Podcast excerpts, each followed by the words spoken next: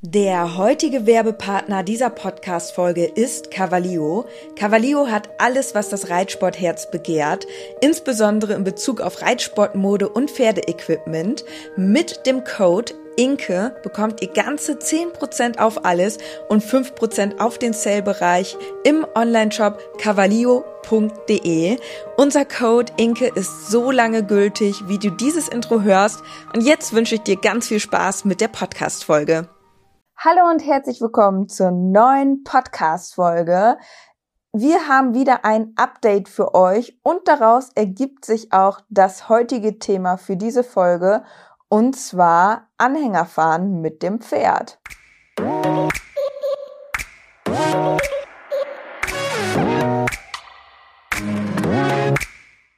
Gepflegter Reitsport, der Pferdepodcast.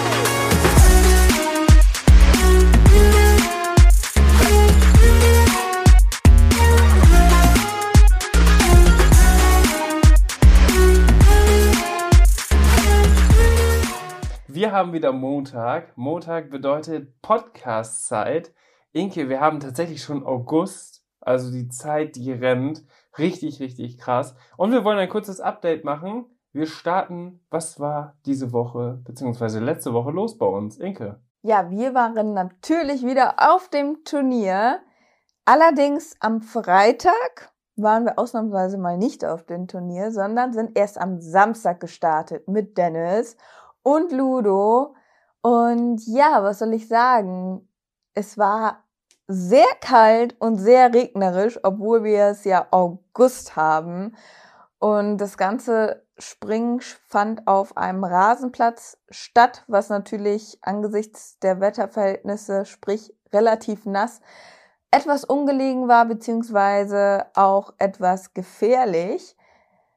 Leider war auch nicht mehr viel Rasen da. Also man konnte nicht mehr ganz vom Rasenplatz sprechen.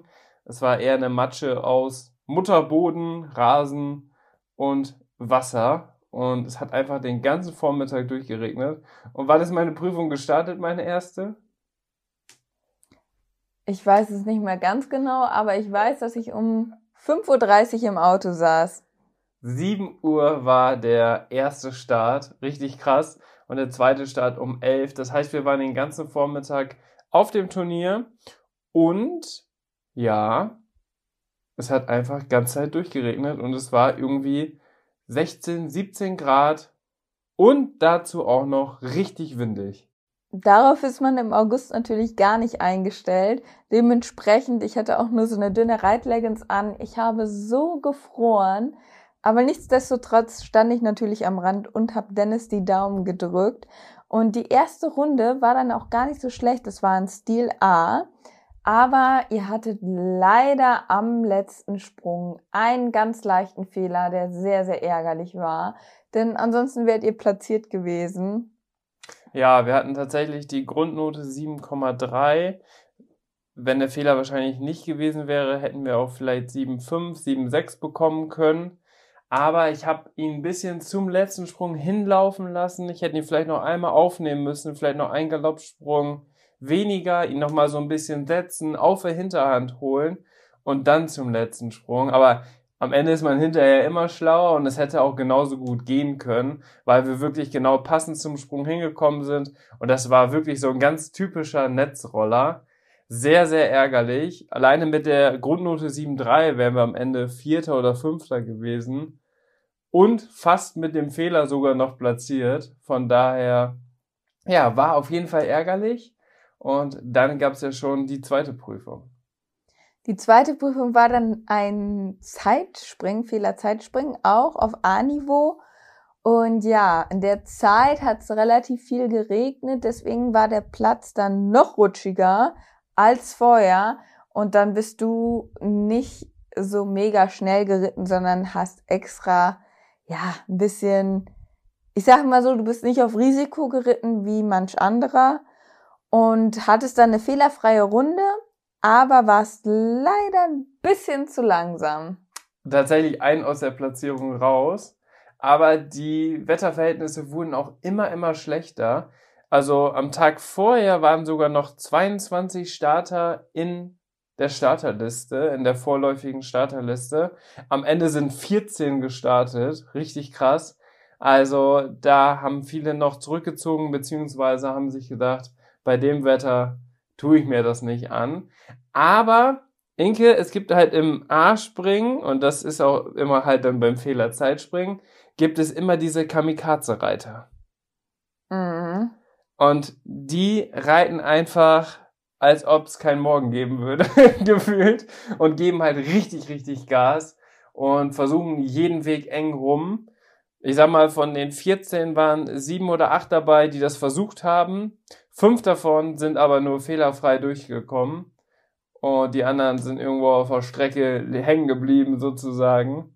Ich habe eigentlich eine ganz sichere Runde geritten, bin zum letzten Sprung sogar noch vorher rum, um einfach mal ein bisschen zu testen, wie macht Ludo mit, funktioniert das schon mal ein bisschen höheres Tempo zu nehmen, aber ein A-Springen ist am Ende für mich jetzt auch nur so ein Zwischenziel, weil ich habe ja viel höhere Ziele mir gesetzt und deswegen möchte ich schauen, dass ich da jetzt nicht irgendwo ein Risiko eingehe, dass man wieder einen Rückschritt erhält.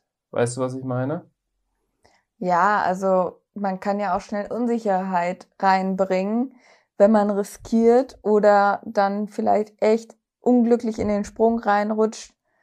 Das kann natürlich auch sehr unglücklich enden, erstmal in der Situation selbst, aber auch, dass das Pferd vielleicht dann sein Vertrauen verliert und das wolltest du ja auf gar keinen Fall aufs Spiel setzen. Deswegen bin ich da auch ganz froh, dass du da nicht so risikobereit bist. Und es ist ja aber ganz spannend, wenn man sich mal ein bisschen auch die Gespräche so auf dem Abreiteplatz und so anhört, dann sind das tatsächlich auch immer die, die sagen, du, entweder ich komme durch, es klappt alles, oder wir scheiden aus, aber wir geben richtig Gas. Aber solche Reiter gibt es tatsächlich dann auch, vor allem auch auf diesem Niveau, ne?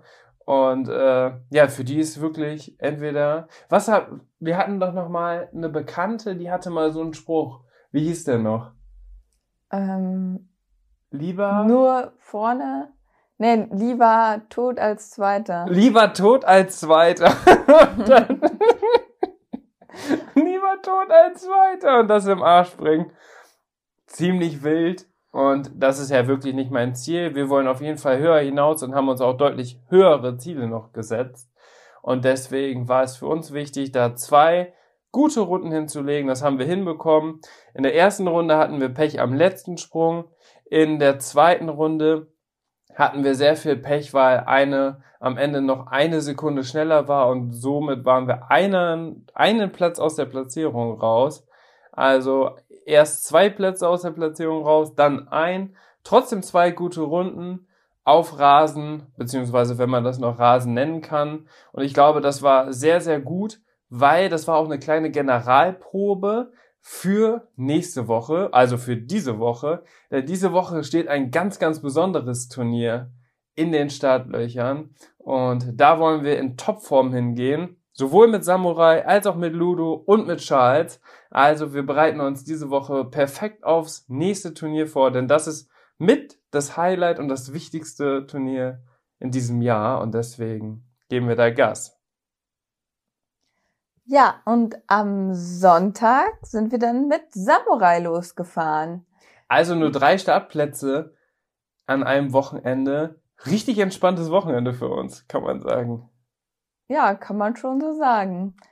Ähm, auf jeden Fall, wir sind wieder eine M-Dressur geritten. Und ihr wisst es, aktuell ist ja unser großes Problem die Kraft und die Ausdauer. Wir haben jetzt aktive Maßnahmen ergriffen, dass wir auch nochmal das Futter umstellen, jetzt langsam peu à peu, damit er einfach noch mehr Energie bekommt. Was man halt dazu sagen muss, ist, dass Samurai ähm, natürlich ein Pferd ist, was jetzt nicht ähm, ja 24 Stunden in der Box steht, wie vielleicht so manch anderes Sportpferd auf dem Niveau, ähm, sondern halt viel rauskommt, was wir absolut äh, befürworten und wir auch toll finden ähm, und einfach auch artgerecht, wenn die Pferde viel rauskommen. Aber man muss halt dazu sagen, dass er dadurch halt schon auch einen höheren Energieverbrauch hat, wie vielleicht jetzt das eine oder andere Pferd von meiner Konkurrenz. Aber vielleicht am unterm Strich dann das glücklichere Pferd ist. Jedenfalls ist es aber so, dass wir einfach grundsätzlich gegenüber unserer Konkurrenz noch mehr Power brauchen.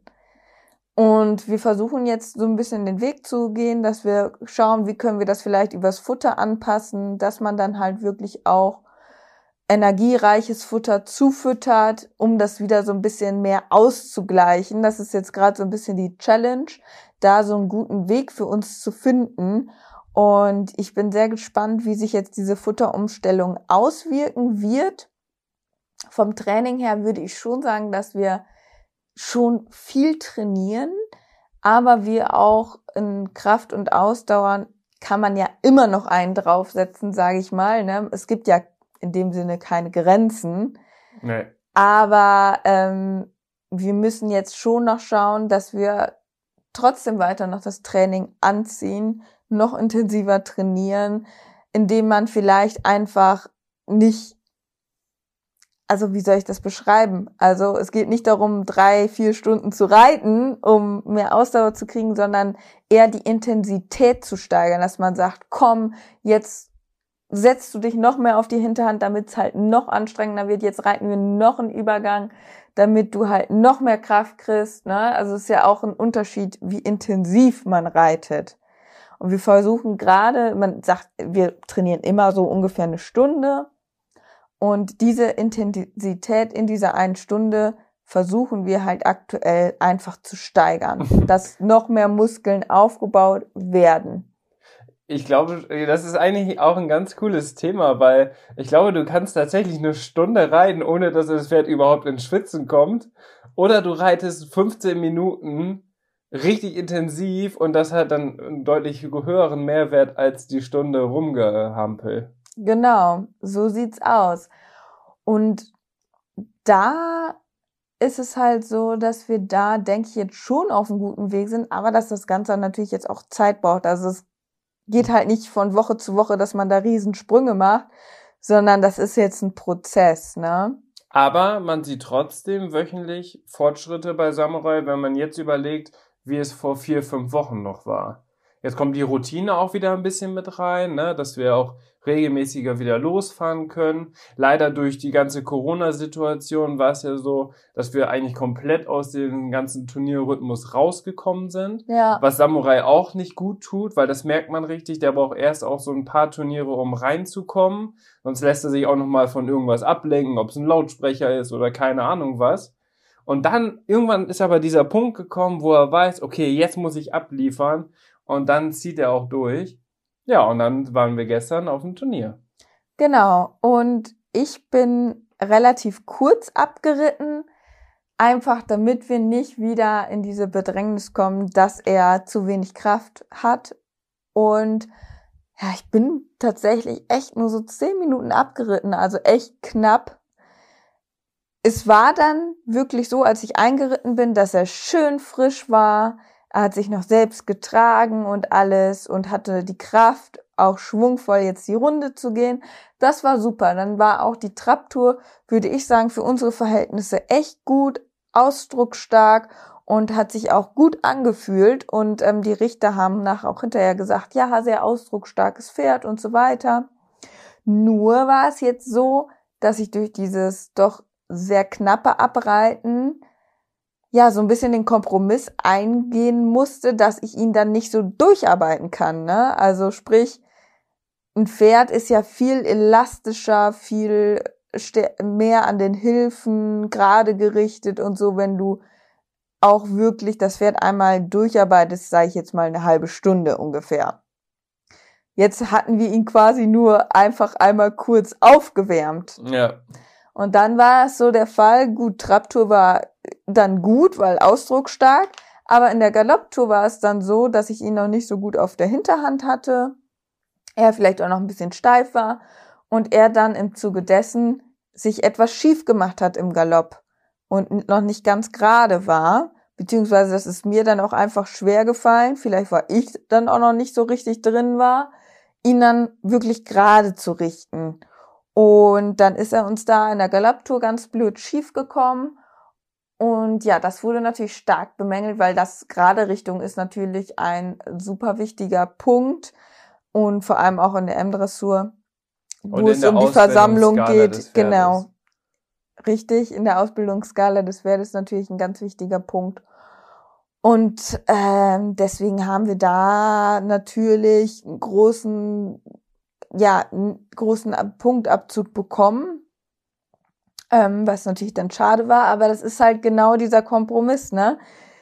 Mache ich jetzt wenig und ich habe die Kraft oder mache ich jetzt viel, er ist vielleicht durchlässig und gut an den Hilfen, aber hat keinen Ausdruck mehr.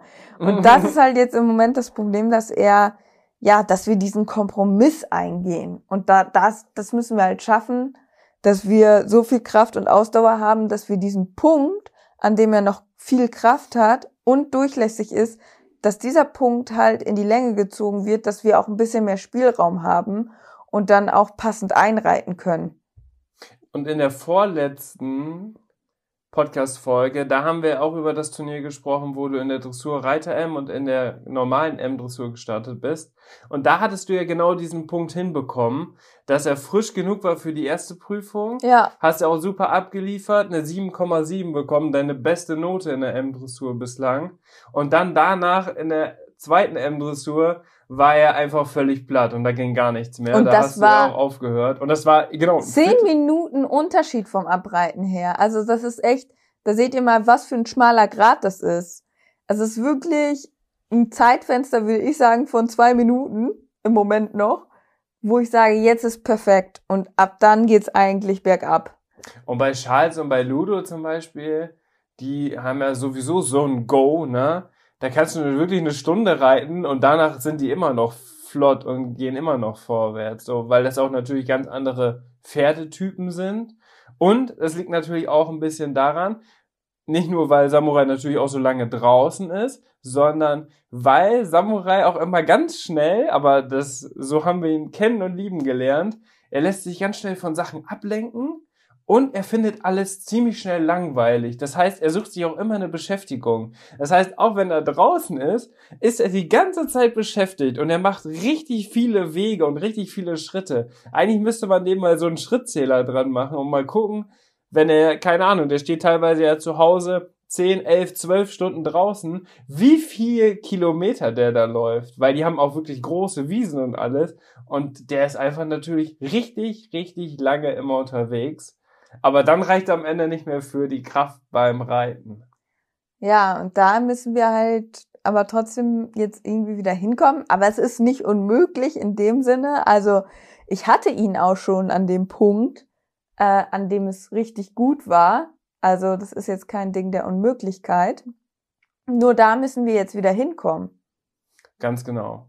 Aber ich glaube, wir sind auf einem guten Weg und er macht, wie gesagt, ja immer Fortschritte. Jetzt haben wir das Futter nochmal umgestellt und geben jetzt richtig Gas und müssen einfach weiter üben, weiter trainieren und dann kommt es wirklich von ganz allein. Also es war ja auch jetzt nicht nur, ist jetzt auch nicht nur dieses Jahr, sondern war ja letztes Jahr teilweise auch schon, vorletztes Jahr auch schon. Von daher kennen wir es mittlerweile. Das ist ein durchgängiges Ding einfach. Ganz genau. Und Samurai ist natürlich auch riesig, ne? Also der hat natürlich auch die körperlichen Proportionen, dass es auch einfach wirklich schwierig ist, da wirklich auch was drauf zu bekommen. Ne? Ich meine, so ein Ludo, der ist klein, kompakt, so der haut sich das Futter rein, da musst du aufpassen, dass der nicht zu dick wird. Mhm. Und bei Samurai, der haut sich das rein, haut sich das rein und gefühlt hat er 200 Gramm zugenommen. So, so ist das.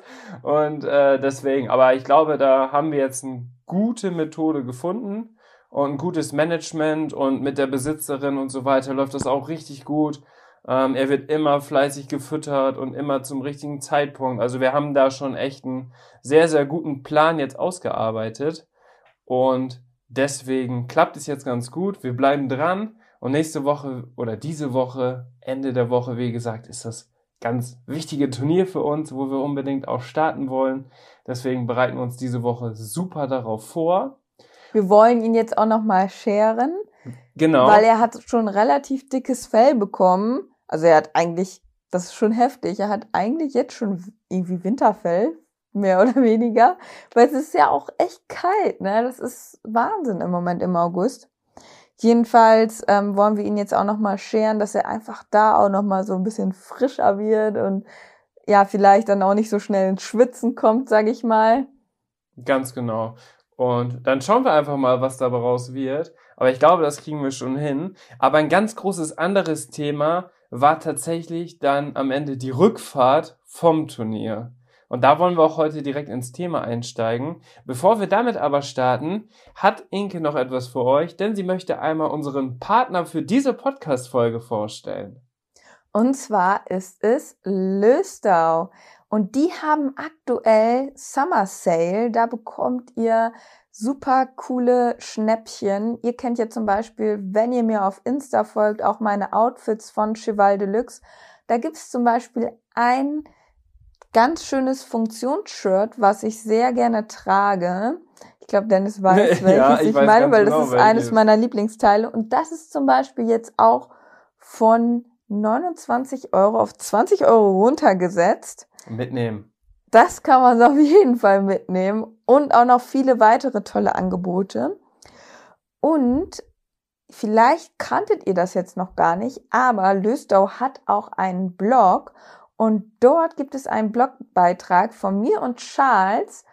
Auch dazu äh, gibt's dazu gibt's auch ein Video, was ich gedreht habe. Und zwar, wie man die Kandare richtig verschnallt. Ich bekomme immer wieder Fragen auch zur Kandare, zum Gebiss und wie man die richtig verschnallt.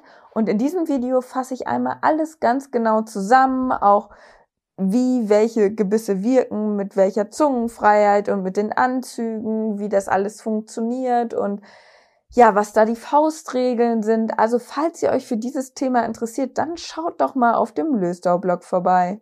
Ich werde das natürlich in die Show Notes verlinken, dann kommt ihr da direkt hin. Und das war unser Partner für diese Podcast-Folge. Das Thema tatsächlich Kandare ist eigentlich ganz spannend, weil ich bin heute Morgen noch bei dir auf TikTok unterwegs gewesen, Inke.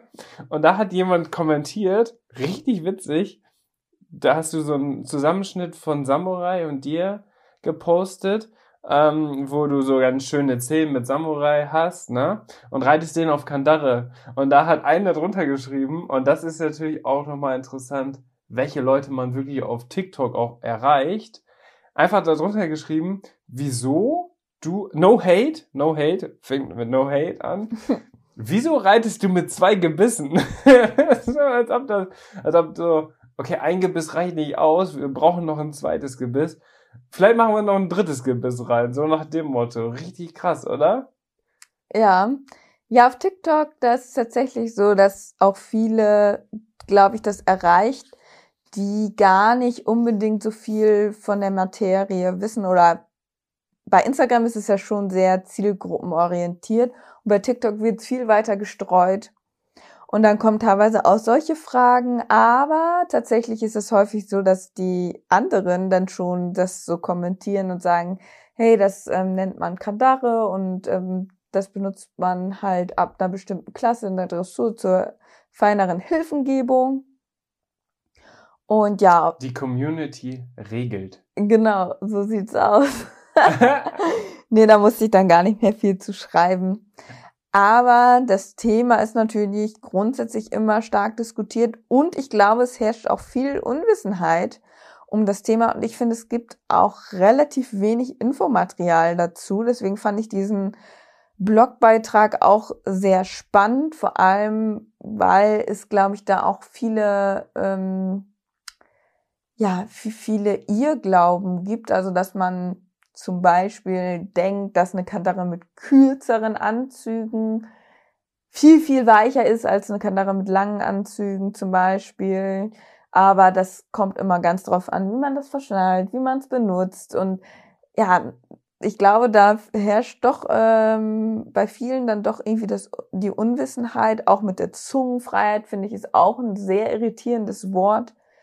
Ähm, das ist ja quasi die Biegung von der Kandare. Und mhm. Zungenfreiheit hört sich jetzt ja erstmal, viel Zungenfreiheit hört sich ja positiv an. So, ja, ich möchte natürlich, dass mein Pferd viel Zungenfreiheit hat, damit es, ähm, ja, die Zunge frei hat. Ja, weil man das Aber Wort Freiheit so positiv Genau. assoziiert, ne? Dabei ist es genau umgekehrt, dass wenn du eine höhere Zungenfreiheit hast, du noch mehr Druck damit aufbauen kannst auf die ähm, Ränder der Zunge. Ja. Dass du viel stärkere Druckpunkte hast und dass du eigentlich mit wenig Zungenfreiheit den Druck viel mehr verteilst und das in dem Sinne dann weicher ist. Aber Du hast ja in dem Blogbeitrag, ich habe den selber noch tatsächlich gar nicht gesehen, nee, aber du hast ja, ja auch diese Faustregeln und so weiter mit angeführt. Aber man hat auch in dem Bereich oder dieses ganze Thema Gebisse finde ich sowieso mega krass interessant, weil es ja auch so viele unterschiedliche gibt, ähm, dass man da sowieso auch nie ausgelernt hat. So, und zum Beispiel bei Charlie sitzt die Kandare super und da haben wir ja auch lange ausprobiert, bis wir das passende Kandarengebiss für Charles gefunden haben. Bei Samurai zum Beispiel haben wir ja auch beide das Gefühl, dass man da vielleicht sogar noch was anderes ausprobieren könnte. Dass er vielleicht noch ein bisschen, sich noch ein bisschen wohler fühlt mit der Kandare. So auf Trense läuft Samurai halt 1A. So, also wir freuen uns auch immer, wenn zum Beispiel eine M-Dressur ausgeschrieben ist, die man auf Trense reiten kann. Weil bei Samurai ist es halt wirklich nicht nötig, dass man mit Kandare reiten muss. Aber das ist ja sowieso noch ein Thema, was gerade auch äh, generell besprochen wird, ob es überhaupt nötig ist, mit Kandare, ohne Kandare. Teilweise, ich weiß nicht, in Schweiz, Österreich ist ja, ein von den Ländern ist es ja auch schon so, dass du dir aussuchen kannst, ob du mit Trense oder Kandare reitest in den M- und S-Dressuren. So, vielleicht kommt das hier ja auch irgendwann mal, weil an sich äh, ist es für Samurai jetzt gar nicht unbedingt nötig, ne? nee, also ich könnte da auch gut drauf verzichten. Der einzigste Grund, warum ich eigentlich auf Kandare reite, wenn ich darauf reite, also es ist sowieso höchstens ein, zweimal die Woche, dann nur aus Trainingszwecken fürs Turnier. Ansonsten würde ich die nicht drauf machen. Also ich kann eigentlich besser auf Trense reiten, weil ich da einfach ein besseres Gefühl habe. Aber ja, In der ich Leistung. würde es mir auch gerne aussuchen können. Aber in der, dieser Leistungsklasse, wo ich mich jetzt befinde, hier in Deutschland, musst du halt auf Kandare reiten und ja, du musst es halt dementsprechend auch üben. Ja, also du kannst nicht äh, die Kandare einfach reinmachen und dann direkt die Prüfung reiten. Das sollte man auch nicht machen. Sondern das ist natürlich schon eine andere Situation, wie du die Züge hältst und so weiter. Das musst du ja auch üben. Da gibt es ja auch verschiedene Methoden, welche man da anwenden kann. Dann darfst du den Kandarenzügel oder solltest den Kandarenzügel nicht zu stramm angezogen haben, aber auch nicht durchhängen lassen. So, und das sind wirklich, das ist ein ganz schmaler Grad tatsächlich. Und die Einwirkung des Reiters muss da schon echt gut sein bei einer Kandare. Das schon, also deswegen ist es ja auch erst ab der M-Dressur oder ab der Kandaren L, dass man das überhaupt ab Leistungsklasse 4 reiten darf auf dem Turnier, weil man wirklich da schon entsprechende Vorkenntnisse und auch Erfolge benötigt.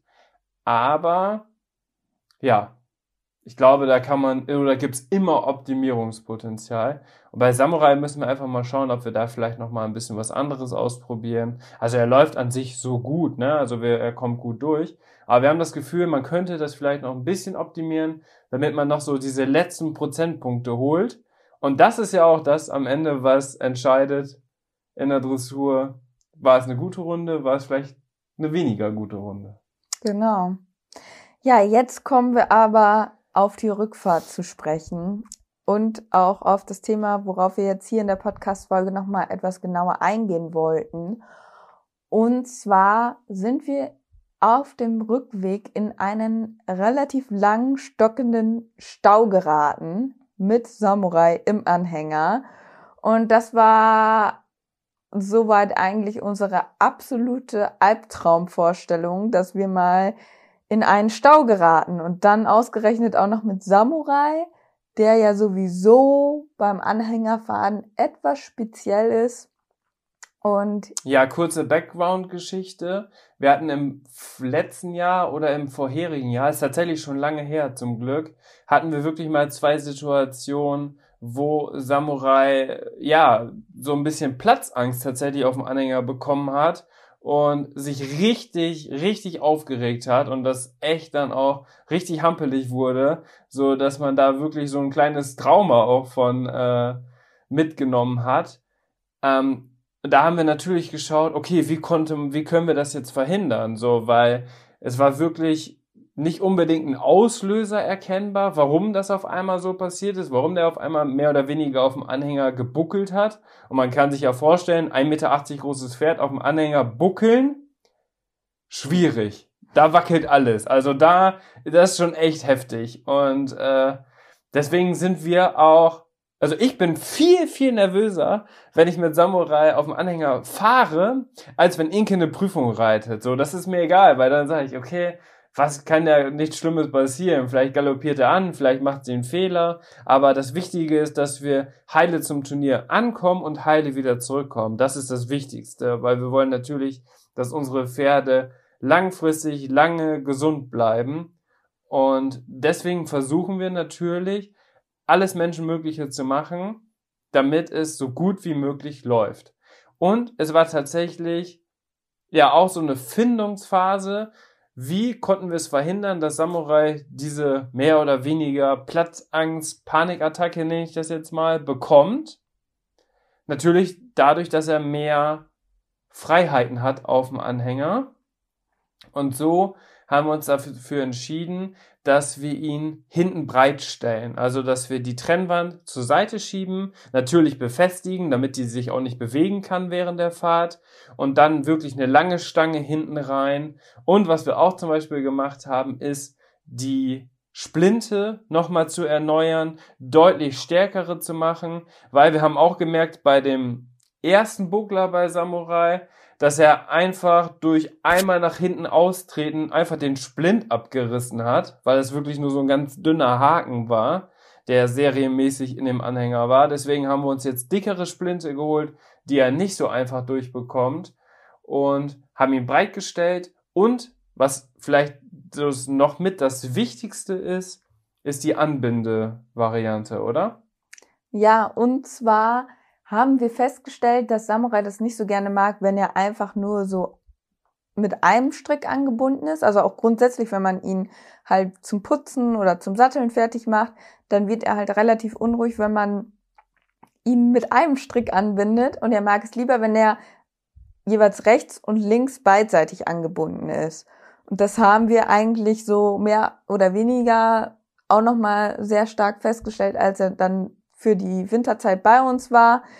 Da haben wir ihn ja sowieso generell noch mal viel, viel besser kennengelernt. Und da haben wir ihn dann auch mal so erstmal so mit einem angebunden und haben dann gemerkt, uh, jetzt wird er aber total unruhig.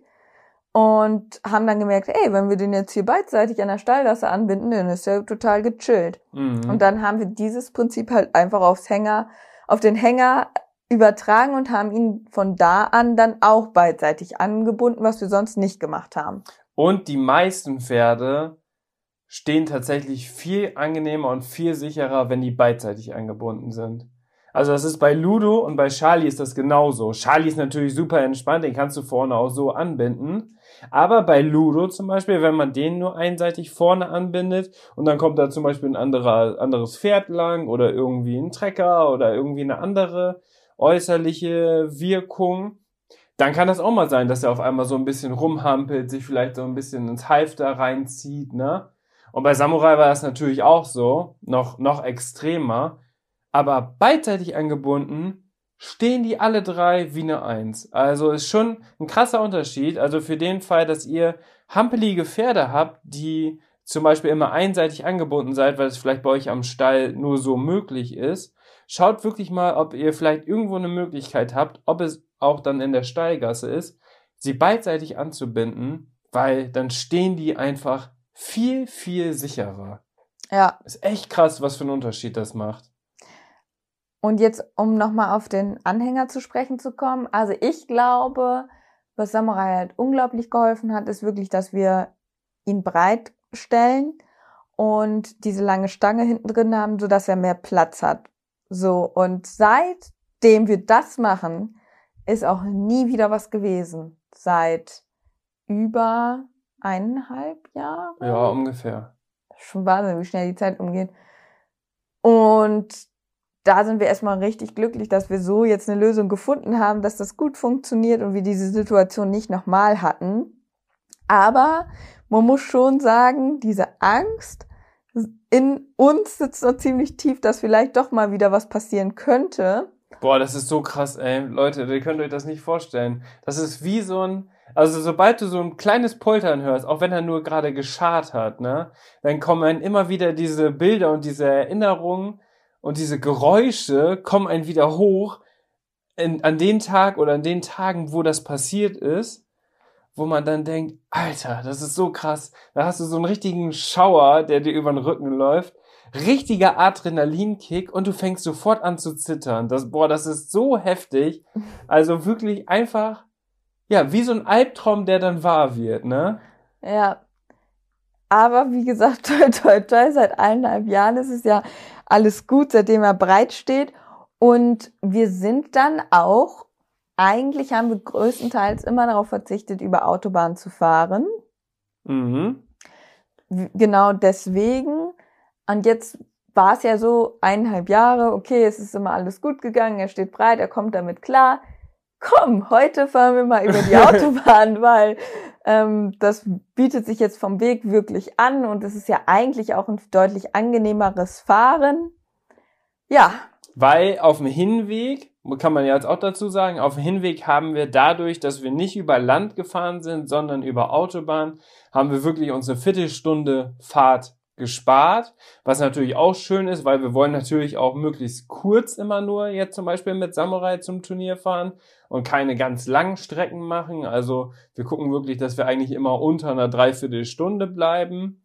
Äh, bei jetzt so ländlichen Turnieren besser unter einer halben Stunde tatsächlich. Aber da hat sich wirklich angeboten und der Hinweg war auch perfekt, weil wir sind dann schön auf der Autobahn, es war nichts los, wir konnten so durchfahren, sind angekommen. Von Samurai die ganze Fahrt lang gar nichts gehört. Gar nichts. Also zwischendurch musst du im Rückspiegel gucken, ob der Anhänger überhaupt noch da ist. Auch, glaube ich, so ein Albtraumthema. Stell dir vor, der Anhänger fliegt ab. Mhm. Boah, da kann bestimmt einer auch hier, der jetzt den Podcast hört, vielleicht auch schon eine Geschichte erzählen. Das will man auch nicht haben. Auf jeden Fall, ähm, ja, tiefenentspannt Samurai. Und der ist auch auf dem Anhänger, ist er jetzt, zum jetzigen Zeitpunkt, weil wir es ja auch viel mit denen geübt haben, weil er breit steht, weil er Heunetz drin hat, weil er Einstreu drin hat, fühlt er sich auch richtig wohl. Ne? Also der ist nicht aufgeregt auf dem Anhänger, der frisst sein Heu, der würde auf dem Anhänger trinken, sein Kraftfutter fressen, der äppelt auf dem Anhänger, also alles gar kein Problem. Ähm, und auf dem Hinweg, wie gesagt, nichts passiert. Aber auf dem Rückweg, es hat gewittert, es war richtig ungemütlich, ähm, sind wir auf der Autobahn gefahren, genau wie auf dem Hinweg auch. Und da sind wir dann in einen Stau geraten. Ja. Wo auf dem Hinweg noch alles frei war. Also ich habe auf dem Hinweg, weil man ja wirklich auf dann schon echt vorausschauend immer plant, habe ich auf dem Hinweg natürlich geguckt, wie ist die Situation auf der anderen Seite, weil in eineinhalb Stunden fahren wir genau diesen Weg wieder zurück. So, und sonntags, vormittags ändert sich ja eigentlich auch nicht so mega viel, was äh, die Verkehrslage angeht. Deswegen haben wir halt geguckt, ist frei, okay, fahren wir auf dem Rückweg auch wieder genau den Weg. Hat ja gut geklappt. Und dann standen wir auf einmal im Stau. Und dann Stau. standen wir auf einmal im Stau, wo echt nicht mehr viel ging. Also gefühlt standen wir ja wirklich. Und jetzt ist die Situation eingetreten, wo wir wissen, durch andere Erfahrungen, dass Samurai es unglaublich nervig findet, wenn wir stehen bleiben. Weil er denkt immer, wir sind da. Deswegen fahre ich immer schon so vorausschauend mit ihm, dass wir möglichst gar nicht stehen bleiben. Also weder an der Ampel noch irgendwo, also ich fahre jetzt nicht über Rot, ne, aber weder, ich lasse mich dann ausrollen, das nervt vielleicht dann auch die anderen Verkehrsteilnehmer, aber ich weiß, Samurai, der weiß, wenn wir rollen, wenn wir uns bewegen, dann stehe ich ruhig, dann steht er sich, stellt er sich breit hin, dann steht er ruhig. Aber dieses Stehenbleiben, wieder anfahren, stehen bleiben, das kann Samurai gar nicht haben, weil dann merkt er so, hä, sind wir jetzt da? Sind wir jetzt nicht da? Was passiert hier jetzt? Ja, und genau diese Situation entsteht ja dann im Stau. Und das ist dann wirklich, ja, ein Problem tatsächlich. Ja, also. Also vor allem für unsere Psyche. für unsere Psyche. Ja, also man merkte dann auch, dass Samurai etwas unruhiger wird auf den Anhänger. dass er anfängt zu scharren. Mhm. Und, Sich auch so ein bisschen nach links und rechts gedreht hat. Also und so geguckt ja. hat wahrscheinlich nach den Autos und so. Und wir saßen natürlich im Auto und uns, wir hatten so Schiss, weil wir wussten, also weil auch bei uns noch dieses Trauma so tief drin steckt, dass wir ja, dass wir denken, oh Gott, hoffentlich passiert jetzt nicht genau das. Mhm. So, und du kommst ja dann da nicht mehr weg. Das ist so das Ding, ne? Und wir saßen da echt mit Schweißperlen auf, ähm, auf der Stirn. Und das Schlimme war dann noch, dass die anderen Autofahrer natürlich äh, keine Rücksicht genommen haben. Also wir sind natürlich dann immer extra, haben so Abstand gehalten, dass man halt nicht abrupt bremsen muss, dass man sich auch immer so ein bisschen ausrollen lassen kann nach dem Anfahren. Ja, Ne? ja. Und immer wenn dann wir uns so eine Lücke erarbeitet haben, kam dann irgendwie wieder so ein Autofahrer, der meinte, er müsste sich jetzt vordrängeln und hat sich dann da schön zwischengedrängelt. Weil du kannst mit Samurai besser 5 kmh schnell fahren, als zu stehen, anzufahren, wieder auf 20, 30 kmh zu beschleunigen und wieder stehen zu bleiben. Weil das ist das, genau diese Situation, wo er unruhig wird. Und deswegen haben wir uns immer Platz geschafft. Und die, also, die haben sich einfach immer dazwischen gemogelt, ne? Das war einfach so asozial. Und wir waren schweißgebadet, ne? Samurai wurde immer unruhiger und immer unruhiger. Es hat in Strömen geregnet. Es hat geblitzt, gedonnert. Es war kein Ende vom Stau in Sicht. Wir haben mit den Besitzern von Samurai parallel telefoniert, die auch im Stau standen, nur ungefähr fünf Kilometer weiter. Das heißt, wir wussten, diese Scheiße geht noch mindestens fünf Kilometer weiter. Und wir dachten nur so, boah, okay, da kommt gleich eine Ausfahrt, egal was passiert, wir müssen da runter. So, und wir können ja dann auch nicht zum Beispiel auf den Standstreifen einfach geradeaus durchfahren bis zur Ausfahrt und dann runter, weil man ja im Stau eine Rettungsgasse bilden muss und die Mhm. Autos am Rand fahren. Das heißt, man hat ja keine Möglichkeit, da irgendwie auch rauszukommen. Es sei denn, man fährt durch die Rettungsgasse durch. Aber da gibt's auch ganz viele asoziale Leute, die dann einfach dir den Weg abschneiden, weil die denken, ja, der will sich nur vordrängeln oder keine Ahnung was. Und ich habe einfach nur, weil ich gemerkt habe, boah, mit Samurai, das wird jetzt immer unruhiger, immer unruhiger, vorsichtshalber schon mal ganze Zeit Warnblinklicht laufen lassen, damit die Leute vielleicht dann wenigstens verstehen, dass die uns den Platz vor uns ein bisschen gewähren und nicht einfach davor ziehen und sich dazwischen drängeln. Weil am Ende des Staus kam es dann zum Reißverschlussverfahren, weil da wohl eine, eine äh, Dings gesperrt wurde. Und deswegen wurde es natürlich dann zum Ende des Staus auch immer enger und man ist noch länger stehen geblieben. Und wir haben einfach nur diese Schilder gesehen. Noch 1000 Meter. Noch Ja, 800 bis zur, nächsten, Meter. bis zur nächsten Ausfahrt. Wir hatten dann Gott sei Dank, das war dann, sage ich mal, unsere Rettung, dass da eine ähm, Autobahnausfahrt wirklich in unmittelbarer Nähe war. Leider ging es wirklich sehr langsam voran, so dass wir Naja, unmittelbare Nähe, das waren ungefähr drei Kilometer, vier Kilometer bis zur Ausfahrt noch. Und wir brauchten dafür fast eine halbe Stunde. Also so langsam ging es nur voran. Das heißt, wir konnten die Meter zählen. Also Inke hätte neben dem Auto draußen herlaufen können. So langsam sind wir halt vorangekommen. Und das war natürlich kritisch. Ja, aber wir hatten auf jeden Fall ein Ziel vor Augen und wie wir auch aus der Situation wieder rauskommen können. Ne? Das hat mir dann auf jeden Fall Hoffnung gegeben. Und ähm, ja, die letzten drei, äh, die letzten Meter sind wir dann auch schnell Ja, auf dem Standstreifen. Strandstreifen dann runtergefahren, weil ganz ehrlich, wo dann das, wo wir die Ausfahrt gesehen haben, wir haben nur gedacht, nur noch runter hier. Ja, und ähm, dann und durch das Warnblinklicht haben aber auch die Leute so ein bisschen Platz gemacht, Ja. weil die dann auch vielleicht gesehen haben, oh, da ist einer mit okay, Anhänger. und hier ist jetzt eine Der muss Ausfahrt. wahrscheinlich hier schnell runter.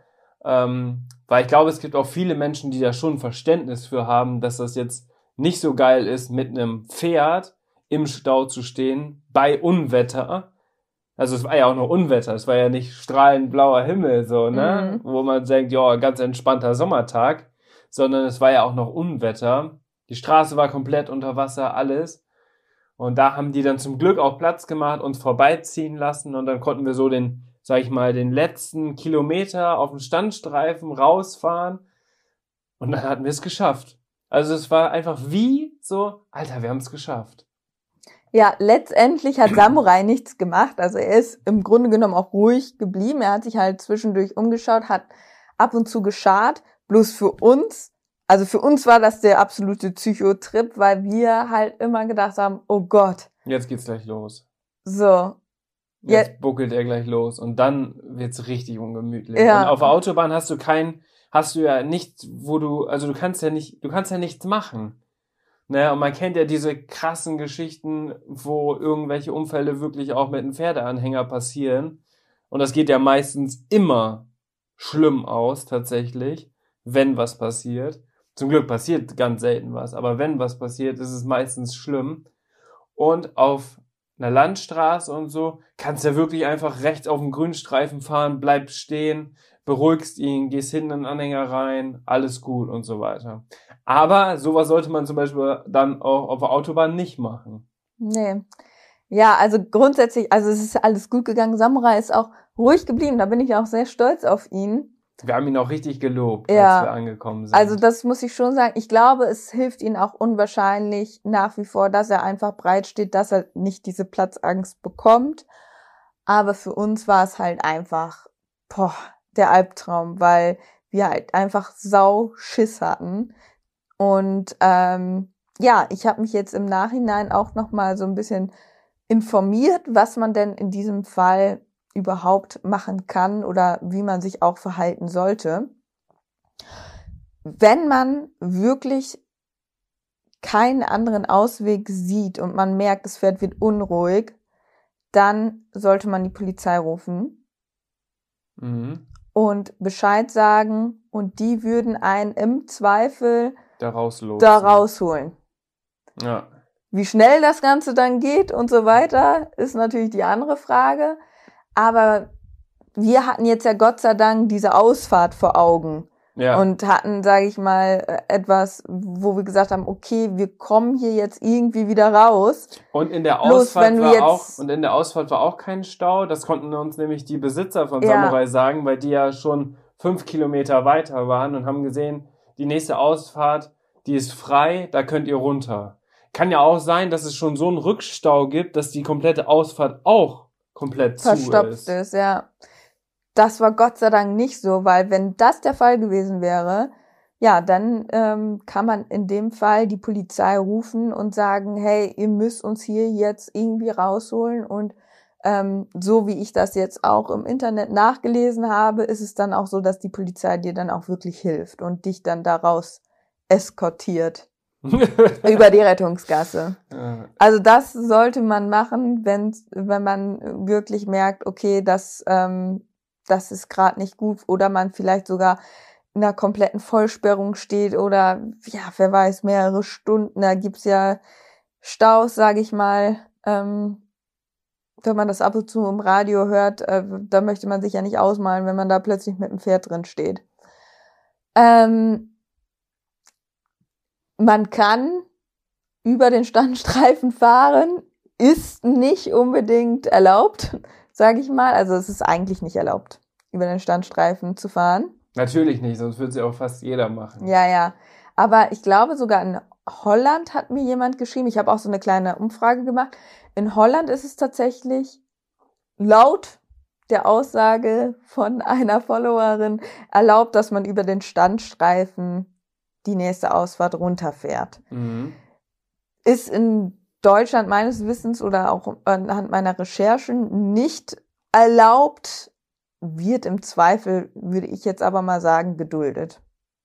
Ja, also ich glaube auch, dass uns da jetzt nicht eine Polizeistreife rausgezogen hätte. Warum fahrt ihr auf dem Standstreifen raus, wenn die gesehen haben, dass wir sowieso Warnblinklicht anhaben und mit Pferdeanhänger kommen? Ähm, ich glaube, da ist das Verständnis am Ende schon da. Und selbst Das- wenn, das hätte, also selbst wenn ich da eine Strafe jetzt für bekommen hätte, wäre es mir sowas von wert gewesen, weil am Ende bezahle ich lieber eine Geldstrafe dafür, dass ich aber das Pferd sicher nach Hause gebracht habe, als dass da irgendwas passiert. Weil der Schaden, der dann passieren kann, den will man sich ja gar nicht ausmalen. Was man aber dazu sagen muss, ist, dass man bei solchen Situationen auch unglaublich aufpassen muss, dass man nicht aus Panik heraus dumme Sachen macht. Mhm. Also sprich, über den Standstreifen zu fahren zum Beispiel ist ja auch schon eine Gefahr, dass, ja, weiß ich nicht, einer will pinkeln und äh, guckt dann nicht mehr in den Rückspiegel, weil er denkt, ja, Standstreifen ist ja jetzt frei, fährt auf den Standstreifen und guckt nicht in den Rückspiegel oder so. Also man hat schon gemerkt, dass die Leute halt ähm, gar nicht genau sind. im Stau gar nicht mehr so richtig gucken, Ja. weil es ist ja so Schrittgeschwindigkeit und keiner äh, ist jetzt richtig in Bewegung und dass die Leute dann teilweise gar nicht richtig gucken. Mhm. Das hatten wir auch, äh, wo wir uns dann noch einmal, sind wir einmal, haben wir die Spur gewechselt. Da haben wir das ja dann auch gemerkt, okay, die, die haben jetzt gar nicht richtig gesehen, wir haben Pferdeanhänger hinten dran und die, die sich dann regelrecht so ein bisschen erschrocken haben. Ja. Und wenn natürlich die Gefahr, dass man dann irgendwie so einen Auffahrunfall hat oder sowas im Stau, ist natürlich auch dann groß. Deswegen sollte man echt vorsichtig sein mit solchen Aktionen und dann nicht irgendwie auf waghalsige oder ja Ideen kommen, weil das kann dann im Zweifel sehr schlecht ausgehen. Ich habe auch ähm, gelesen von einem Bericht, dass Mann, der auch mehrere Stunden mit seinem Pferd im Stau stand, dann irgendwann an Standstreifen gefahren ist mhm. um nach dem Pferd zu gucken, ausgestiegen ist. Und als er dann die äh, ähm, Klappe dann quasi geöffnet hat, hat sich das Pferd wohl so irgendwie so erschrocken, dass es dann irgendwie, keine Ahnung, ob er auch hinten das aufgemacht hat. Auf jeden Fall hat sich das Pferd dann befreit und äh, war Lief dann auf lief auf der Autobahn rum. Ja, und Also das mit ist sowas ja muss man- Worst Case. Ja, das ist. Worst Case. Aber aus der Situation heraus würde ich, wie ich das jetzt gestern wahrgenommen habe, auch dringend davon abraten, an den Standstreifen zu fahren, um nach dem Pferd zu gucken oder es zu beruhigen. Der Anhänger einfach verschlossen halten und so gut es geht versuchen, so schnellstmöglich darunter zu kommen und sich nicht noch selbst irgendwie in Gefahr bringen, weil die Leute äh, nehmen erstens keine Rücksicht und zweitens ähm, passieren die blödsten Dinge in solchen Situationen. Ja, klar. Und da kann man sich echt in Gefahr bringen. Dann, ähm, also Nicht nur das Pferd, sondern auch sich, die anderen Verkehrsteilnehmer, alle, ne? Und das ist natürlich dann echt richtig schwierig. Einfach- Also wenn man wirklich denkt, okay, es geht nicht anders, da Polizei rufen. Das ist eigentlich der beste Tipp, den man geben kann, ehe man noch auf die Idee kommt, äh, aus dem Auto zu steigen und den Anhänger zu öffnen oder sonst was. Und wenn die Polizei kommt, kann man auch sicher sein, dass sich dann nicht irgendein Idiot noch voreindrängelt, weil er meint, da kann ich ja ganz schnell noch mit hinterherfahren. Ja, So. Sondern dann ist man ja wirklich auf der sicheren Seite, fährt hinterher und dann bringen die dich ja wahrscheinlich über, über die Rettungsgasse bis zur nächsten Ausfahrt. Da kannst du dann einscheren, wieder rausfahren und dann hast du es auch geschafft. Also wenn es länger gewesen wäre, wäre das auf jeden Fall eine Option für uns jetzt gestern gewesen. Ähm, andersherum muss man dann vielleicht noch, noch, noch, noch vorausschauender, auch wenn das natürlich schwierig ist, dass also viele Staus sind ja auch nicht unbedingt direkt vorhersehbar, außer es ist vielleicht an einer Baustelle oder in einer Situation, wo häufig Stau zu bestimmten Zeiten aufkommt. Aber noch vorausschauender fahren und eigentlich die ganze Zeit die Lage checken, kommt ein Stau oder kommt kein Stau. So dass man dann gegebenenfalls schon nicht nur in der, wo wir jetzt runtergefahren sind, der Ausfahrt runterfahren, sondern schon eine vorher runtergefahren. So, dann wären, wären wir ja gar nicht in diese dann Situation wären wir gekommen. komplett raus gewesen. Ja, das ist auch der allerbeste Tipp, wirklich so vorausschauend fahren, dass es gar nicht zu dieser Situation kommt. Am Ende haben wir uns viel, viel verrückter gemacht, als sich, als sich Samurai verrückt gemacht hat. Ja. Tatsächlich. Letztendlich war es schlimmer für uns als für Samurai. Ja, für Samurai war es einfach nur nervig, weil er immer gedacht hat, hey, sind wir jetzt da? Kommen die jetzt? Der wartet dann immer auch, dass wir die Klappe vorne aufmachen, damit er rausgucken kann und so. Und deswegen wurde er einfach in dem Moment ein bisschen unruhiger. Aber bei uns ist das wirklich so eingeprägt, sobald man einen so einen Stampfen oder ein Klopfen oder irgendwas vom Anhänger hört, dann zucken wir beide immer schon so zusammen und denken so, ach du Scheiße, hoffentlich geht's jetzt nicht los. Aber es geht nicht los, weil ich glaube, dieser Grund dieser Panikattacke war wirklich dieses, dass er sich nicht bewegen konnte und deswegen so rumgehampelt hat, dass er einfach so Platzangst bekommen hat. Ähm, und dass wir es zum Glück jetzt so mit diesen Breitstellen regeln konnten. Er kann sich nämlich jetzt auch so ein bisschen schräg hinstellen. So kann er sich noch besser ausbalancieren, auch in den Kurven. Steht mit den Hufen, das kann man ja auch gut beobachten, steht auch viel breiter, als wenn die Trennwand ihn so ein bisschen einsperren mhm. würde, sag ich mal. Sondern steht auch viel breiter, steht viel sicherer. Und Samurai ist halt auch einfach ein riesengroßes Pferd, ne? Und bei ihm war es wirklich so, wenn er vorne und hinten dann drin stand, eng, also quasi ganz normal mit der Trennwand in der Mitte, da war auch wirklich vorne und hinten nur noch zwei, drei Zentimeter Platz, wenn überhaupt, zur Stange. Ja. Das heißt, er hatte eine Bewegungsfreiheit von fünf Zentimetern.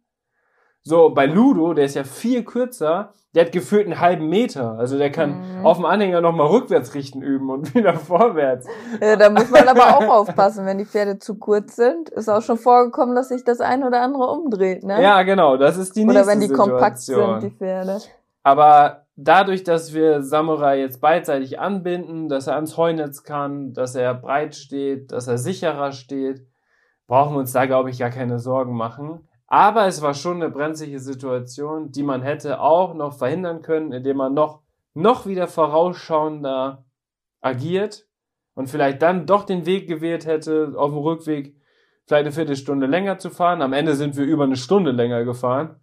Eine Viertelstunde länger zu fahren, um über Land zurückzufahren zum äh, oder nach Hause. Also ich muss ganz ehrlich sagen, nach diesem emotionalen Trip fahren wir jetzt erstmal in nächster Zeit nicht wieder über die Autobahn, oder? Nee, nee. Wenn überhaupt, dann vielleicht nur, wenn wir wirklich genau gucken, okay, ist gerade was, ist gerade wirklich alles frei und dann nur ein oder zwei Abfahrten oder so, aber nicht, nicht so eine längere Strecke, weil es tatsächlich immer gut, wenn man schnell reagieren kann.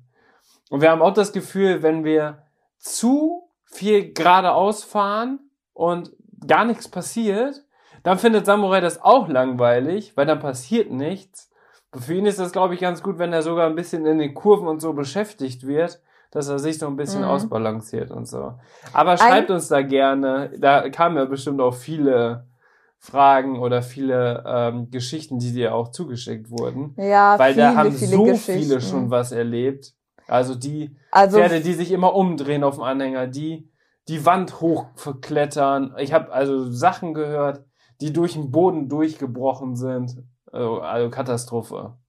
Ja. Was da alles passieren kann. Ja, aber Stau, natürlich nicht muss. Zum Stauthema haben mich ähm, viele Nachrichten auch erreicht, wo auch ähm, ja einige von euch schon im Stau standen mit Pferd, unter anderem noch unter viel schlimmeren Bedingungen, dass dann vielleicht wirklich Hochsommer war, 40 Grad und da ist natürlich auch immer ganz wichtig, dass man Wasser dabei hat. Also ja, ja wenn man da dann nachher irgendwie in einer Vollsperrung steht im äh, Hochsommer, dann ist Wasser natürlich das A und O, damit ein Pferd nicht kollabiert. Wir haben immer einen 20-Liter-Tank tatsächlich mit. Also so ein Kanister, 20-Liter-Kanister Wasser haben wir immer mit ähm, in der Sattelkammer und zwei Heunetze. So dass mhm. wir wirklich vorbereitet sind, falls man irgendwo ein bisschen länger sein muss. Genau. Aus irgendwelchen Gründen. Ja, das, also man sollte auf jeden Fall immer ausreichend Verpflegung mitnehmen, falls irgendwie nicht was sein sollte. Sich. Ja, genau, nicht nur für sich. Ja, das so viel zu diesem Thema. Auf jeden Fall sehr spannend, nervenaufreibend. Boah, und danach waren wir fertig, ne? Ja, boah, als wären wir Marathon gelaufen. Das war der anstrengendste Sonntag seit langem. Zum Glück haben wir uns danach aber noch aufgerafft, sind direkt zu unseren Pferden gefahren, haben äh, die Boxen noch gemistet, haben Ludo noch longiert, du bist Charlie noch geritten und dann haben wir uns den Feierabend gegönnt. Äh, das war dann noch eigentlich ganz angenehm. Du bist aber auch dann sofort eingeschlafen, weil dieses, was einen auch so psychisch mitnimmt, das finde ich auch so krass, dass sich das so aufs Körperliche dann auswirkt. Mhm. Also du bist auf einmal total schlapp, völlig ausgelaugt, völlig müde, obwohl du gar nichts körperlich Anstrengendes hattest. Aber durch diese Aufregung und durch diese, diesen Adrenalinkick, den du hattest, ist das noch fast heftiger. Habe ich auch zu dir gesagt, wo wir dann bei uns am Stall waren. Meine Beine, weil die auch so gezittert haben bei der Fahrt auf dem, vor allem dann auf der Autobahn, meine Beine waren schwerer, als wenn ich morgens äh, die elf Kilometer gejoggt wäre zum Stall und wieder zurück. Genau. Ja, eine Sache wollte ich auch noch sagen. Ähm, natürlich ist es auch, um solche Situationen zu verhindern, das A und O, dass man mit dem Pferd irgendwo natürlich da auch eine Routine gefunden hat oder das Ganze auch trainiert, ne?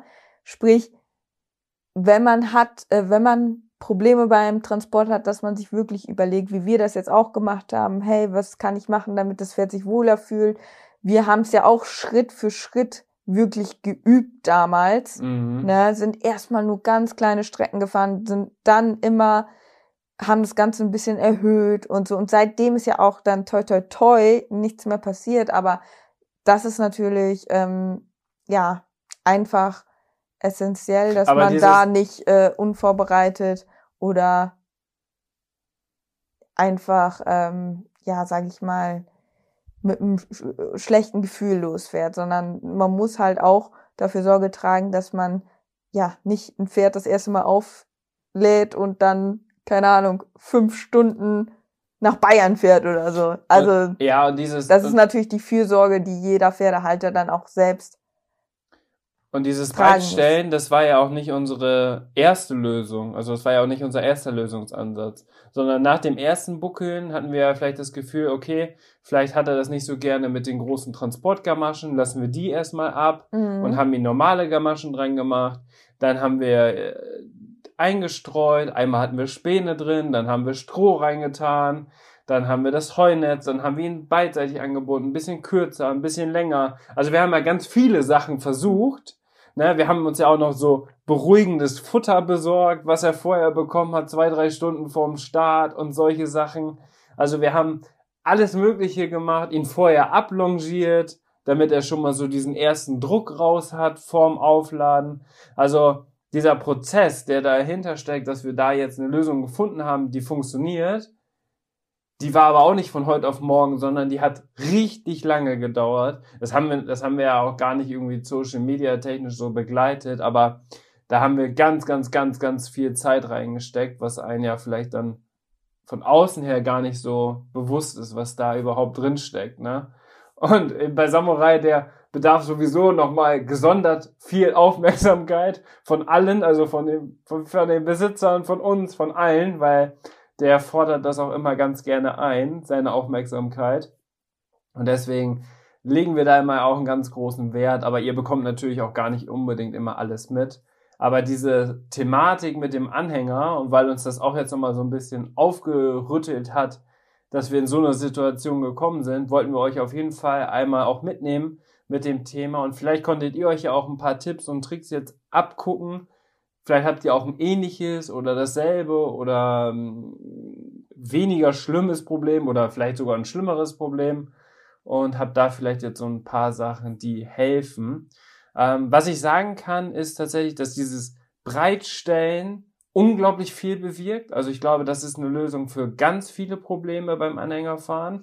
Nicht das nur beim Anhängerfahren, sondern ich glaube auch beim Auf- und Abladen, weil das ja. ist ja auch ein großes Thema. Also das ist tatsächlich auch der Tipp, den wir vor allem von vielen Berufsreitern und so gekriegt genau. haben, wo wir denen mal so ein bisschen ähm, ja die Situation geschildert haben. Weil die ja in ihrem Leben schon mit 100, 500, keine Ahnung wie viel Pferden zu tun hatten und äh, verschiedenste Situationen hatten.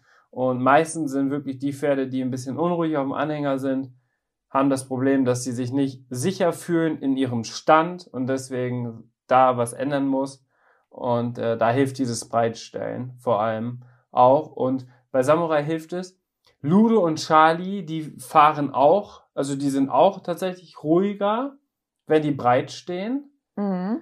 Wir sind ja aber mit Charlie und Ludo auch schon zusammen losgefahren. Dann stehen die natürlich beide nebeneinander. Aber da hört man auch mal häufiger Gepolter, wenn die beide dann drauf Weil sind. die manchmal ein bisschen miteinander spielen. Weil die dann anfangen zu spielen auf dem Anhänger. da werden wir auch schon nervös wegen Samurai Stories. Aber ja, am Ende ist da jetzt noch nichts passiert. Die muss man dann aber auch ein bisschen enger anbinden, damit die nicht so sich gegenseitig beißen oder ans Halfter ziehen können und so, weil dann wird es auch schon mal ruppig.